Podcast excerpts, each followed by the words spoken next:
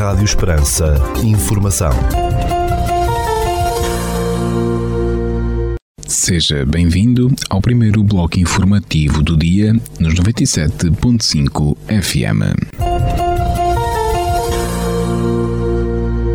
Estas são as notícias que marcam a atualidade nesta quinta-feira, dia 6 de julho de 2023. Notícias de âmbito local. Neste dia 6 de julho, às 17 horas, na Biblioteca Municipal de Portel, acontecerá a sessão de apresentação da, do livro Sapatos que Escondem, de, da autora Ana Bonito.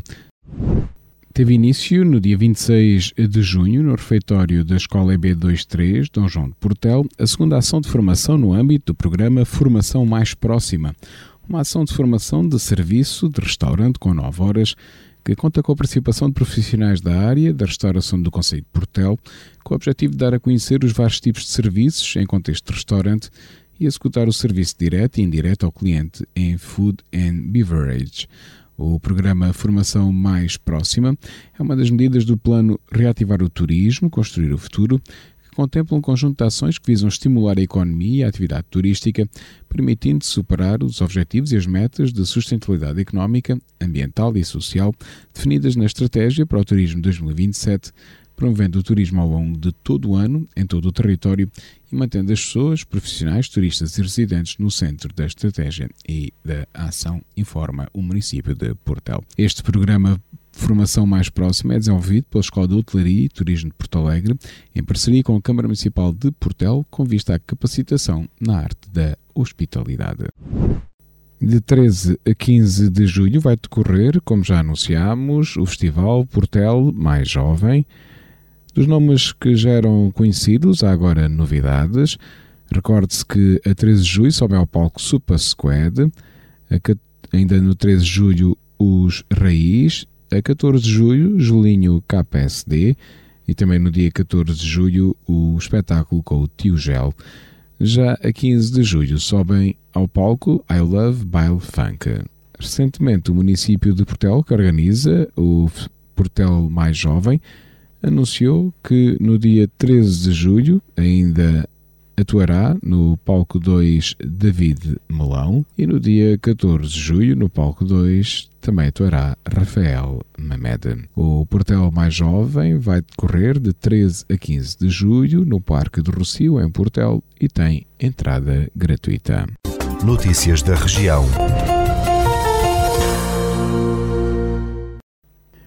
a Câmara de Elvas e o Comitê Organizador Paroquial de Santa Luzia, de Elvas, assinaram um protocolo de cooperação e apoio no âmbito da Jornada Mundial da Juventude Lisboa 2023.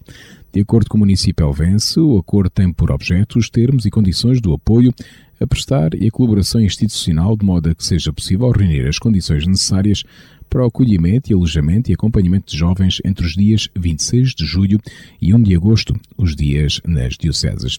Em Elvas vão estar alojados cerca de 300 peregrinos oriundos do México, França e Itália. A campanha de escavações arqueológicas de ruínas romanas de Santa Vitória do Amichial, no Conselho de Estremoz, vai decorrer de 3 a 28 de julho, revelou a Câmara Municipal Extremocense. A iniciativa, organizada pelo Departamento de História da Universidade de Évora e pelo município de Estremoz, pretende contribuir para um melhor conhecimento deste sítio arqueológico no ambiente de aprendizagem e partilha de conhecimentos. Segundo a autarquia de Estremoz, a campanha de escavações vai ser dividida em dois turnos, de duas semanas cada um, tendo como público-alvo voluntários locais, alunos universitários e profissionais. A Câmara de Estremoz anunciou a realização do Festival da Juventude com entrada gratuita, integrado na Feira Internacional do Desporto, a acontecer em julho. Segundo o município de Estremoz, o Parque de Feiras e Exposições da cidade vai acolher o Festival da Juventude de Estremoz nos dias 7 e 8 de julho e a Feira Internacional do Desporto de Estremoz, a FIDMOS, entre os dias 7 e 9 do mesmo mês de julho. Uma exposição de bonecos de Estremoz, em barro, de Inocência Lopes, intitulada Curiosidades, está patente ao público na sala de exposições temporárias do Centro Interpretativo do Boneco de Estremoz. A mostra pode ser visitada naquele espaço da cidade de Estremoz até o dia 3 de setembro. A Câmara de Aljustrel instalou um letreiro com designação Vila Mineira junto a uma das principais entradas da localidade para afirmar a sua identidade e promover a região como destino turístico. O letreiro foi estrategicamente instalado perto da Estrada Nacional 2, que é considerada uma importante rota turística e que atrai cada vez mais visitantes ao Conselho. Em comunicado, o município de Aljustrel explica que através desta instalação pretende reforçar e afirmar ainda mais a identidade daquela terra, que é muito própria e diferenciadora, valorizando também o património e a memória coletiva. Este letreiro pretende ainda ser mais um atrativo turístico em termos promocionais, chamando a atenção para as particularidades deste território liso no comunicado do município de Aljustrel. Esta ação encontra-se enquadrada na estratégia de promoção do Parque Mineiro de Aljustrel, que abrirá ao público no dia 4 de dezembro. Ficamos agora com a atualização da informação a partir da sala de situação do Comando Territorial de Évora da Guarda Nacional Republicana. Bom dia, senhores ouvintes.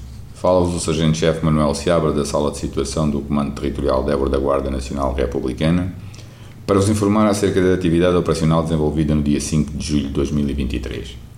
Na área de responsabilidade deste comando ocorreram três acidentes de viação, sendo três colisões dos quais resultaram danos materiais. No âmbito da criminalidade foram registadas 16 ocorrências, sendo 7 crimes contra o património, 5 crimes contra a vida em sociedade, 3 crimes contra as pessoas e um crime previsto em legislação avulsa. Foram ainda efetuadas 5 detenções, 4 em flagrante delito, 3 pelo crime de condução em estado de embriaguez e uma pelo crime de condução sem habilitação legal, uma fora de flagrante delito em cumprimento de mandato de detenção para presença em ato processual. No âmbito contra ordem nacional, registámos 79 infrações relativas à legislação rodoviária.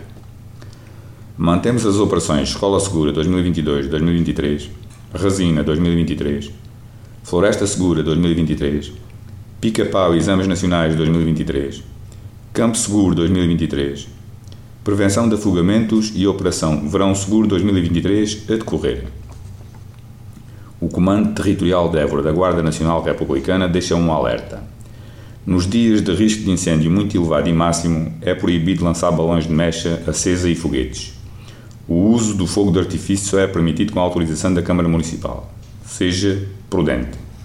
Por hoje é tudo. A sala de situação do Comando Territorial de Évora, estante efetivo desta unidade, deseja a todos os nossos ouvintes o resto de um bom dia. Ficamos agora com a efeméride do dia.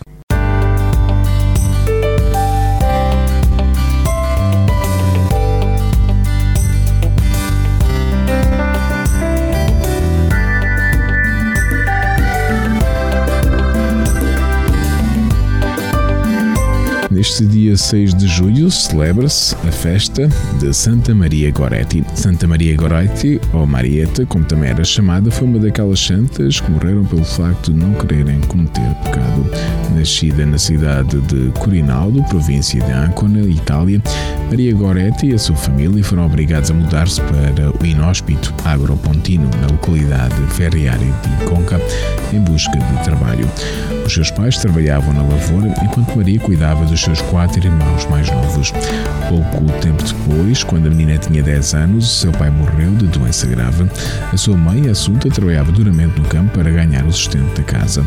Além de cuidar da casa e dos irmãos, Maria aproveitava o tempo que restava para correr até a igreja mais próxima e aprender o catecismo. Aos 12 anos, no domingo de maio, pôde fazer a primeira comunhão. Apesar de ter somente 12 anos, Maria Goretti era muito crescida, o que chamou a atenção de um jovem garoto de 18 anos, Alexandro Serenelli. Um dia, aproveitando o momento em que Maria estava sozinha com sua irmã mais nova, Alexandre, procurou seduzi-la. Diante da resistência da jovem menina, Alexandre punhou-a com vários golpes. A santa foi transportada ao hospital e, antes de morrer, perdoou ao assassino com as seguintes palavras: Por amor a Jesus, perdoo e quero que venha comigo para o paraíso. Alexandre foi condenado a trabalho forçado até aos 27 anos, altura em que foi absolvido por boa conduta. Ele conta ter tido uma visão da pequena mártir que o fez mudar de vida. Maria Goretti foi canonizada em 1950.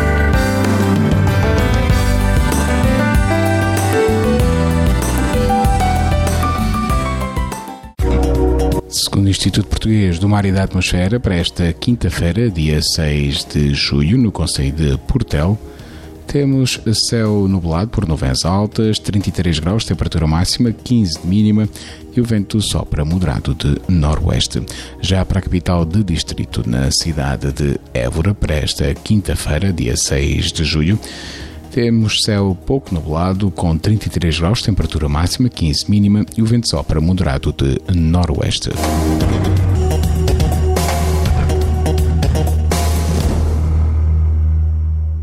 Este bloco informativo fica por aqui. Informação volta à antena dos 97.5 FM às 17 horas. Boa tarde.